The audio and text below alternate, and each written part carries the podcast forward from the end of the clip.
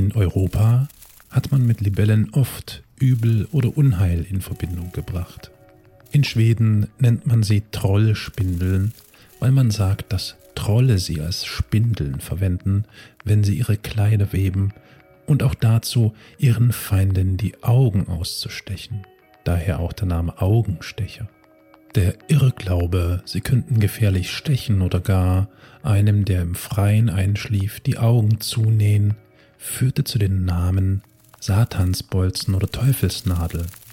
In Wales verbindet man sie mit Schlangen. In Luxemburg wurde ihnen der Name Siebenstecher angedichtet, weil sie mit sieben Libellenstichen einen Menschen töten können. Bei den Indianern haben Libellen eindeutig einen höheren Stellenwert.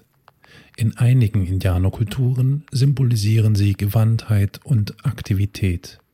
Bei den Navajo symbolisieren sie reines Wasser. Schön ist ihre Symbolik bei wieder anderen amerikanischen Indianerstämmen, bei welchen sie ein Symbol der Erneuerung nach großen Leidenszeiten darstellen. Im Schamanismus schenkt die Libelle Weisheit und warnt zugleich vor falschem Gebrauch des Wissens. Ähnliches gilt in der japanischen Kultur, wo sie Mut, Stärke und Glück symbolisieren. Der erste Kaiser Japans verglich sogar die Form Japans mit einer mit ihrem Schwanz trinkenden Libelle, weshalb in der japanischen Dichtkunst Libelleninsel immer noch als poetischer Name für Japan verwendet wird.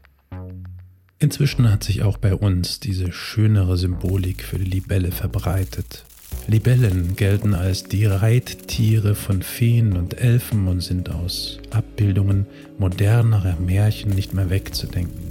Begonnen hat diese Trendwende mit der Darstellung von Libellen in Jugendstil-Schmuckstücken